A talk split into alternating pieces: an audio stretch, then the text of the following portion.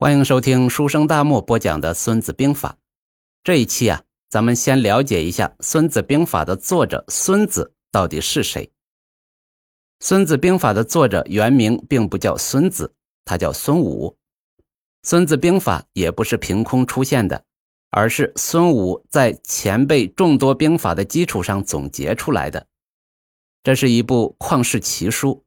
不管是在中国还是在世界上，都有很大的影响力。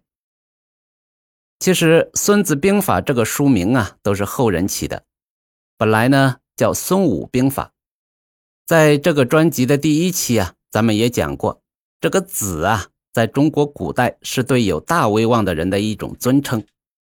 比如《道德经》的作者原名李耳，被后人称为老子。那孔子呢，原名孔丘。被后人称为孔子，同类型的还有像孟子、庄子、韩非子等等。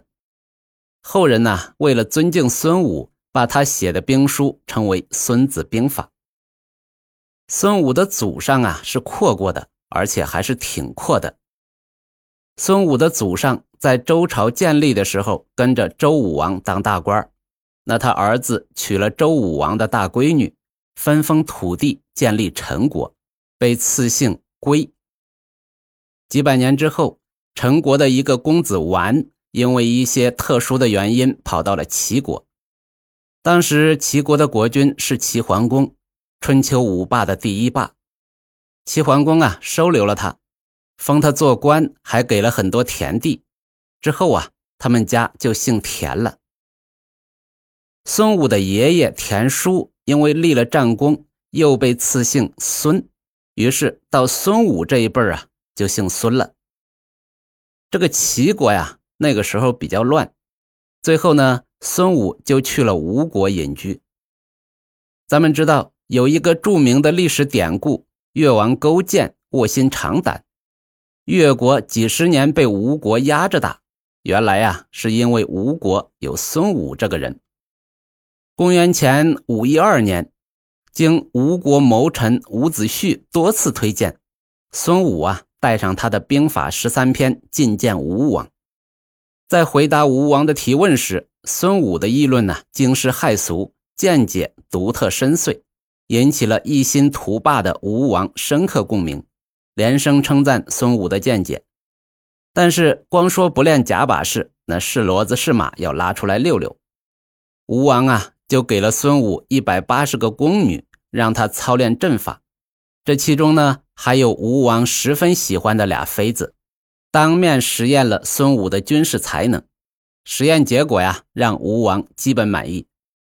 那为啥是基本满意啊？因为孙武啊，以抗命为由杀了那俩妃子，啊，吴王很是心疼啊。但是他很爱才，于是任命孙武。以客卿身份为将军。公元前五零八年，吴王采用孙武伐交的策略，忽悠楚国的一个小弟。楚国出兵，又被孙武打败了。这下呢，吴国和楚国结下了梁子。公元前五零六年，吴楚大战开始。